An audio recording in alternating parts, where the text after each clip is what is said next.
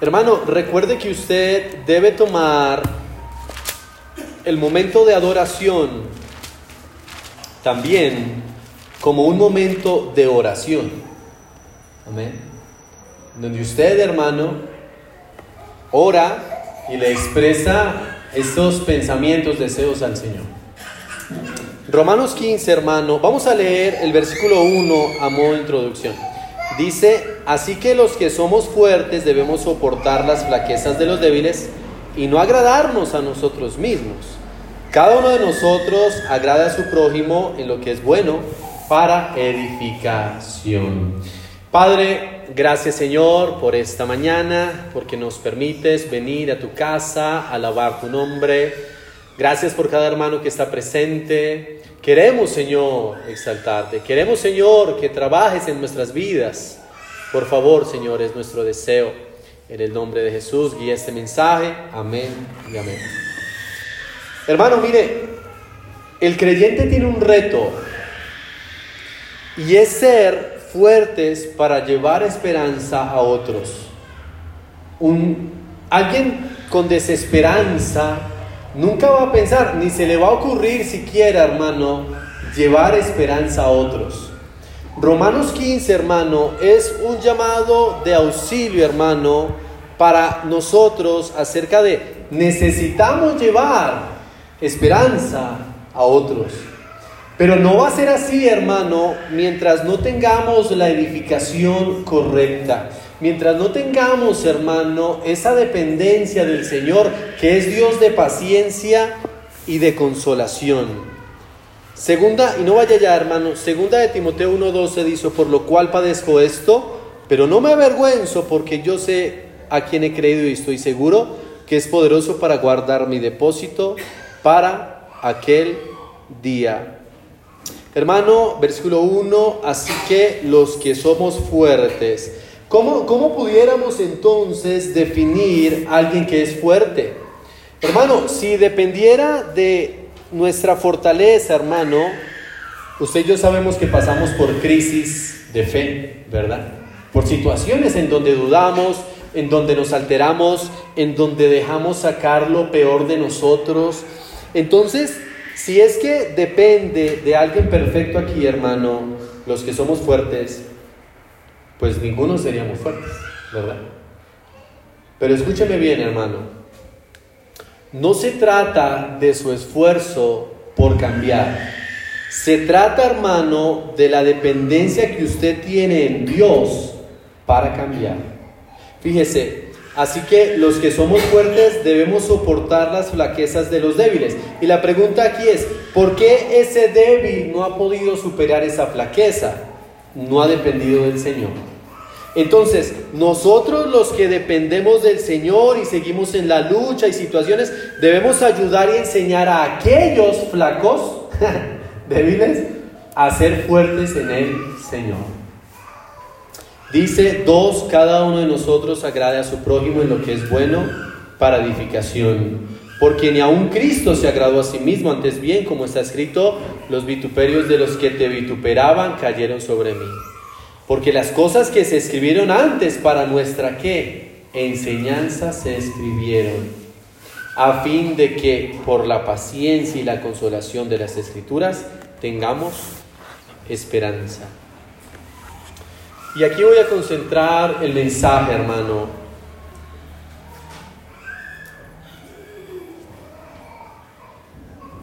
Recibimos enseñanza, hermano, para ser fuertes, versículo 1, versículo 2, para no agradarnos a nosotros mismos, versículo 3, hermano, para imitar a Cristo. ¿Cómo sabemos que estamos dependiendo del Señor, hermano? Porque estamos fuertes en Él, porque no nos agradamos a nosotros mismos, porque imitamos a Cristo. Pero acá hay un reto, hermano, porque la palabra enseñanza del versículo 4, porque las cosas que se escribieron antes para nuestra enseñanza se escribieron, la palabra didasco es parte de la gran comisión. Es decir, hermano, en otras palabras, la palabra que usted recibe, la consolación, la enseñanza, da por hecho, hermano, que usted va a querer compartirla, que usted va a querer, hermano, explicarla a otros. Hermano, necesitamos llevar a otros a Cristo. Dios quiere, hermano, entonces que nosotros tengamos una práctica diaria. Y fíjese estas dos palabras que usa, hermano. Fíjese, dice el versículo 1, eh, eh, perdón, el versículo 4, eh, para nuestra enseñanza se escriben, a fin de que por la paciencia y la consolación de qué? De las escrituras tengamos que esperanza. Hermano, escúcheme, nada le va a traer esperanza, ni su cónyuge, ni la política, ni su trabajo, ni su conocimiento, ni su bagaje, ni su astucia. Lo único que le va a traer paciencia y consolación es la escritura. ¿Por qué la escritura? Versículo 5. Pero el Dios de la qué? De la paciencia y la consolación. Os dé entre vosotros un mismo sentir según Cristo Jesús. Esa palabra paciencia, hermano, es perseverancia. Es aquel, piensa hermano en aquel que va subiendo la montaña y tiene paciencia, ¿verdad? No esa paciencia de esperar, como usualmente lo entendemos, sino esa paciencia de seguir, esa perseverancia de aguantar, que ya le está empezando a doler el tobillo, la rodilla, pero que tiene esa paciencia de continuar.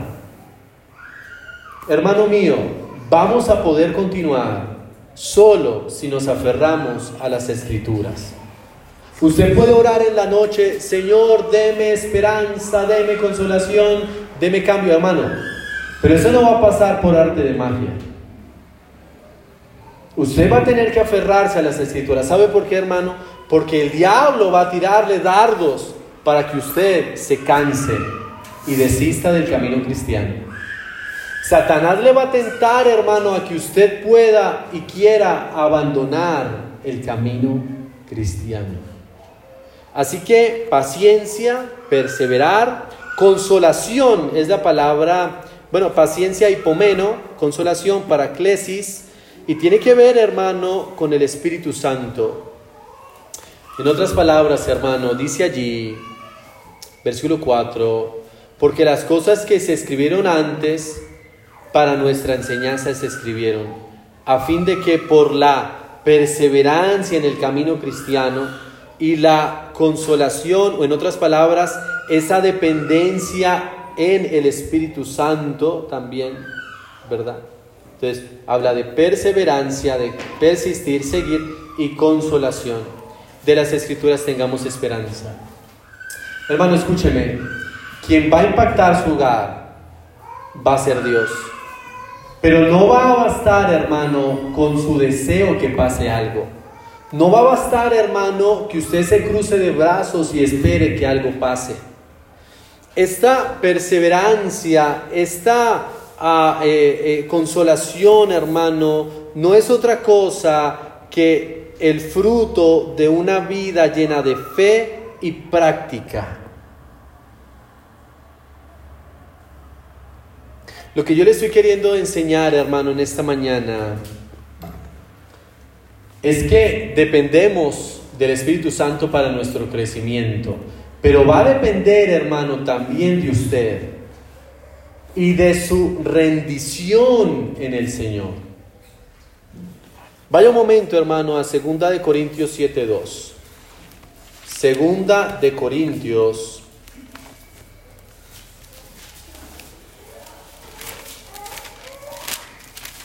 7, 2. 7.1, perdón, 7.1.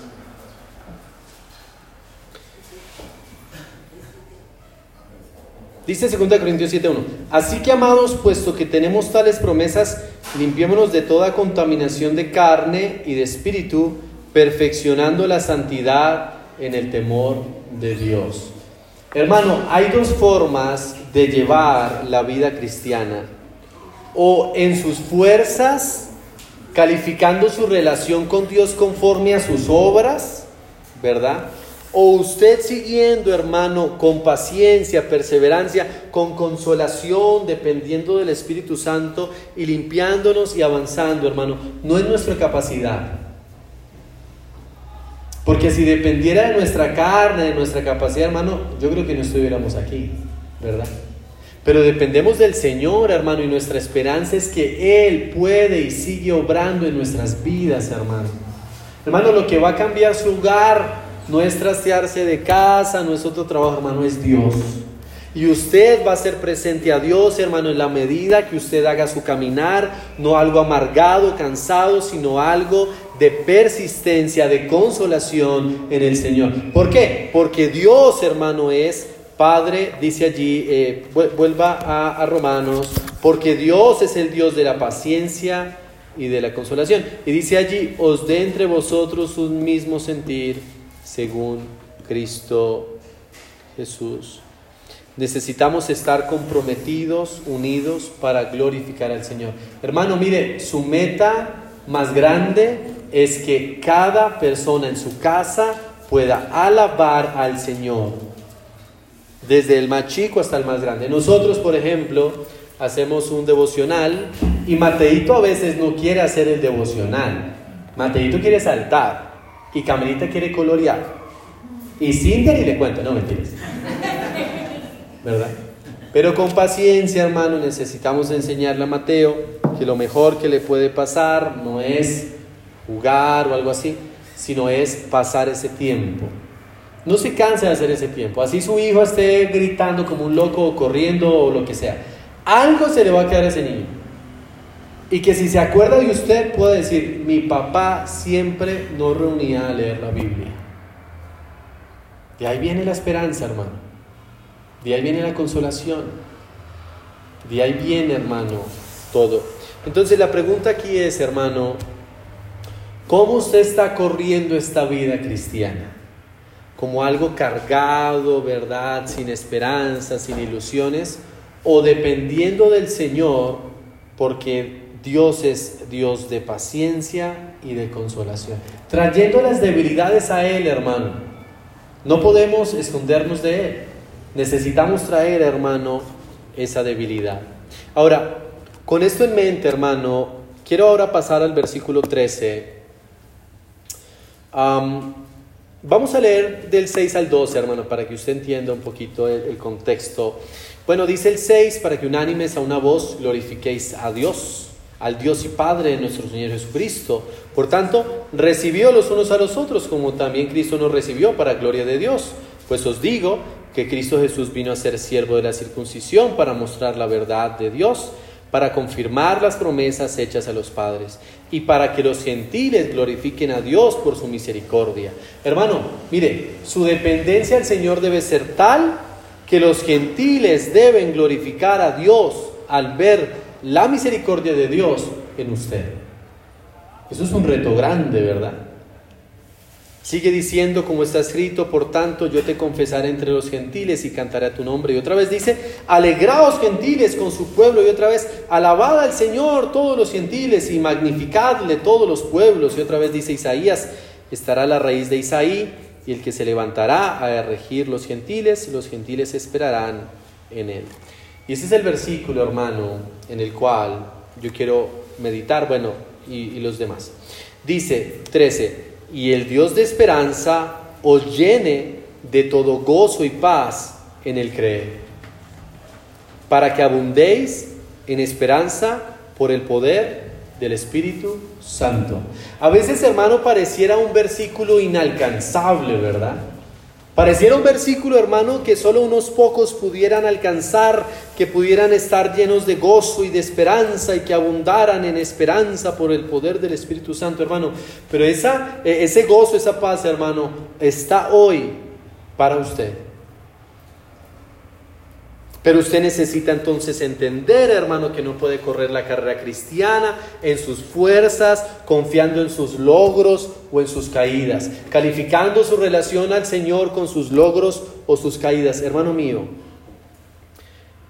¿cómo Dios de esperanza nos va a llenar de gozo y paz en el creer?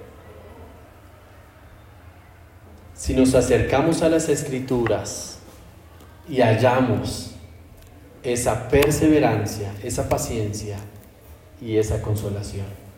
Es decir, hermano, que usted todos los días pueda entender la esperanza de cada día, hermano, no está en mí y en lo que yo corro o no corro, sino en el Señor. Y pase lo que pase, hermano, usted va a tener gozo y paz en el creer. ¿Por qué? Porque el Dios, Dios es su esperanza. Pasan, cosas malas, ¿verdad? No logramos salir a tiempo de casa. No pasa el bus. Llovió y me mojé. No, no, no, eh, mi jefe no me quiere mucho, ¿verdad? E, este negocio no me salió muy bien. El profesor como que, como que es injusto conmigo. Mis hijos no sé qué pasa, pero, pero no, como que no, no logran hacer los cambios que yo quiera. Hermano, ponga su esperanza en el Señor en, que Él nos fortalece para avanzar. Y entonces, versículo 13, y el Dios de esperanza os llene de todo gozo y paz en el creer. ¿Quién nos tiene que llenar de gozo y paz? El Señor. Pero solo nos va a llenar de gozo y paz, hermanos, si es que le tenemos como Dios de esperanza. Entienda algo, hermano. Afuera la gente cree en Dios para lograr sus objetivos, sus metas, todo lo que quiere.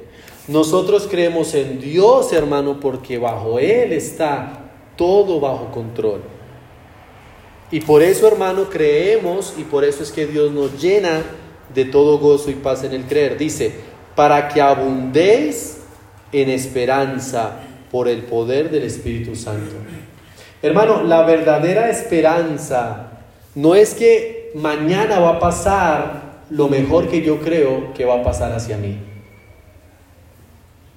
Ese abundar en esperanza por el poder del Espíritu Santo, hermano, es que pese a mi presente, pese a lo que veo, sé que Dios va a permanecer fiel. Hermano, permanezca fiel con su cónyuge. Permanezca fiel con sus hijos. Permanezca fiel con su iglesia. Para que abundemos en esperanza por el poder del Espíritu Santo. Hermano mío, el verdadero poder del Espíritu Santo, hermano, no se muestra en otra cosa, sino en un creyente que confía en el Señor pese a lo que esté pasando. Pese a lo que esté pasando, hermano, nuestra fidelidad al Señor no depende de si Él permite o no permite. Nuestra fidelidad al Señor va a depender, hermano, en que el poder del Espíritu Santo nos va a ayudar en perseverancia, en paciencia y en consolación, dependencia del Espíritu Santo.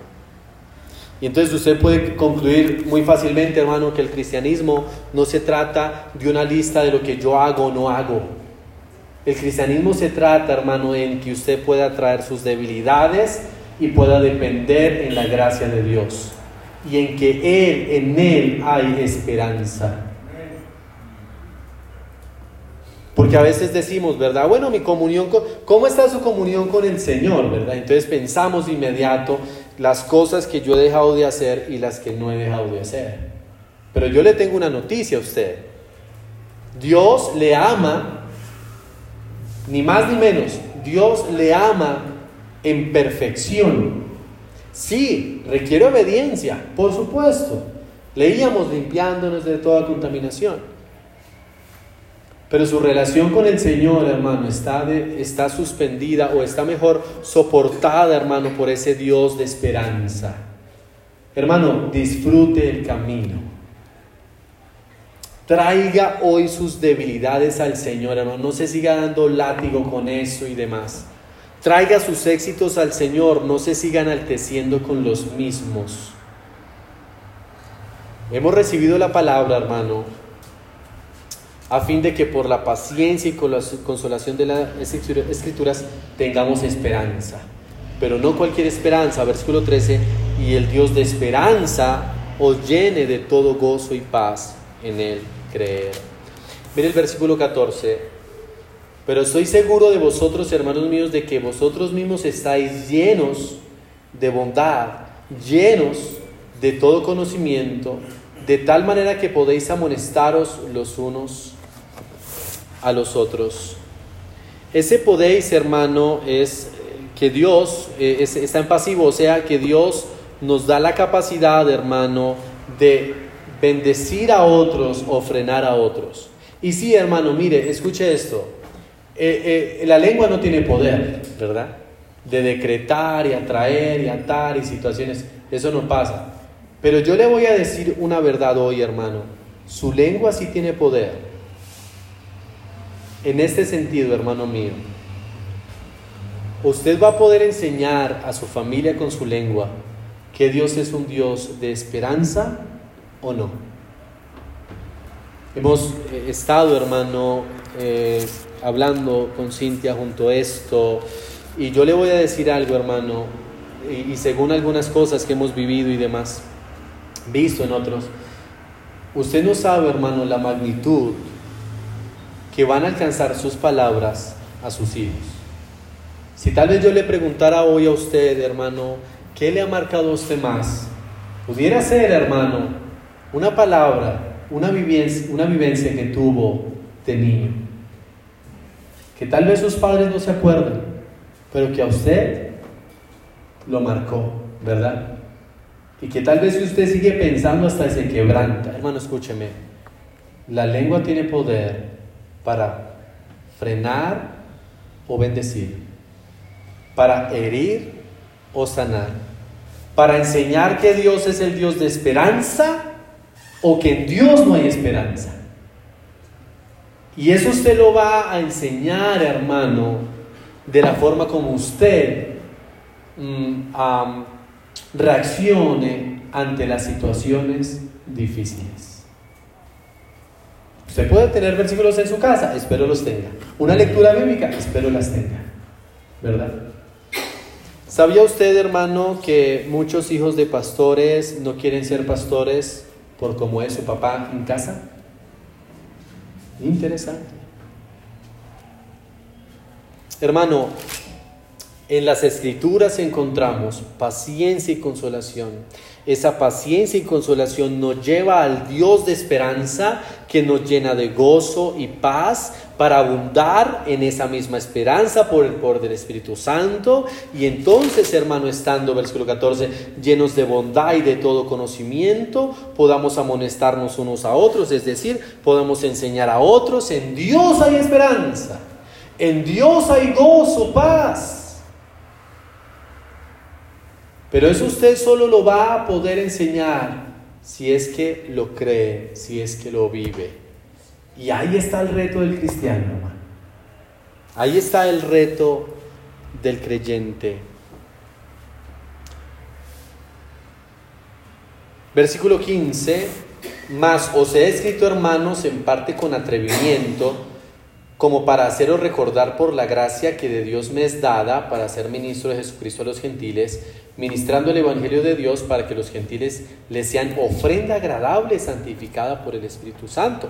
Tengo pues de qué gloriarme en Cristo Jesús en lo que a Dios se refiere, porque no osaría hablar sino de lo que Cristo ha hecho por medio de mí para la obediencia de los gentiles con la palabra y con las obras, con potencia de señales y prodigios en el poder del Espíritu de Dios, de manera que desde Jerusalén y por los alrededores hasta el Írico, todo lo he llenado del Evangelio de Cristo. Y de esta manera me qué?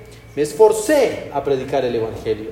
No donde Cristo ya hubiese sido nombrado para no edificar sobre fundamento ajeno. Vamos a parar un segundo allí. Hermano, mire, ¿sabe qué fue lo que sostuvo a Pablo de ser apedreado, naufragio, maltratado, perseguido, encarcelado? La paciencia y la consolación que Dios le dio. No, a usted no lo va a soportar su, su mente positiva, así, todo va a salir bien, claro. No, a usted lo va a soportar, hermano, la paciencia y consolación de las escrituras. Porque el Dios de esperanza fue quien escribió esas escrituras. Y a través de esa esperanza, hermano, entonces, a transmitir esa esperanza a los nuestros. Llevar esa gracia a otros. Esforzarnos a predicar a otros. ¿Sabe por qué, hermano, no predicamos a otros? Esa esperanza. Porque no estamos realmente llenos, hermano, de ese gozo y paz en el creer. Hermano, mi anhelo es que gracia y paz sea usada con el poder del Espíritu Santo. Y eso no, no, no pasa con un soplo, un terremoto, no, hermano, eso pasa en cada una de nuestras casas, en cada uno de nuestros hogares, hermano, porque escúcheme, si usted está fuerte, la iglesia está fuerte, amén. Si sus hijos están fuertes, hermano, la iglesia va a estar fuerte. Y lo van a estar afanando en la mañana para que vengan y no al contrario. Necesitamos, hermano, pensar en las futuras generaciones. Y en que esta iglesia, hermano, si es que Cristo no viene, va a quedar a sus hijos. Y sí, tal vez usted tiene planes de que sus hijos se vayan a otros lugares y demás, ¿verdad? Pero puede que no, puede que estén aquí y que esta iglesia sea la iglesia de ellos. En una universidad en, en, Europa, hermano, se construyó eh, como una capilla en madera hace 300 años. Al día de hoy, hermano, descubrieron que hay un insecto que se estaba comiendo la madera. Los dueños o los encargados de ese lugar, de esa capilla, de esa, universidad, recurrieron el mundo, hermano, buscando esa misma madera con la que se había construido esa capilla hace 300 años. No la encontraron. Pero resulta, hermano, que buscando en los expedientes de esa universidad descubrieron que los directivos de hace 300 años habían comprado un terreno a las afueras de la ciudad y habían sembrado de esos mismos árboles para cuando eso exactamente ocurriera. Entonces, lo que hicieron ellos fue ir a ese terreno, cortar lo que hace 300 años habían sembrado y entonces usarlo para conservar la capilla. Hermano, necesitamos pensar en las futuras generaciones, en que esta iglesia necesita ser una iglesia de esperanza, una iglesia, hermano, en donde abundamos en gozo y paz, en el creer. Pero usted necesita, yo necesito acercarme a las escrituras y pensar, creer que Dios puede hacer algo aquí.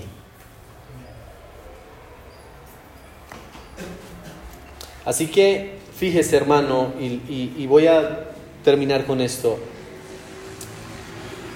El capítulo empieza, hermano, así que los que somos fuertes, y entonces hay que definir esa fortaleza. Esos fuertes, hermano, son aquellos que van a las escrituras, hallan paciencia y consolación, hallan al Dios de esperanza, reciben gozo, reciben paz, pasan ese conocimiento a otros, amonestándose unos a otros, y se esfuerzan entonces por llevar esa esperanza a otros. Entonces, esas fuertes del versículo 1, hermano, no son otras personas que personas débiles, dependiendo del Dios de esperanza. Personas débiles que seguimos luchando con cosas, hermano, mientras estemos en esta carne, pero que anhelamos, hermano, que el poder del Espíritu Santo nos use y por eso vamos al Dios de esperanza. ¿Está usted, hermano, avanzando su carrera cristiana dependiendo en su esfuerzo o descansando en la gracia de Dios para realmente ser fuertes? Para realmente, hermanos, ser creyentes con esperanza.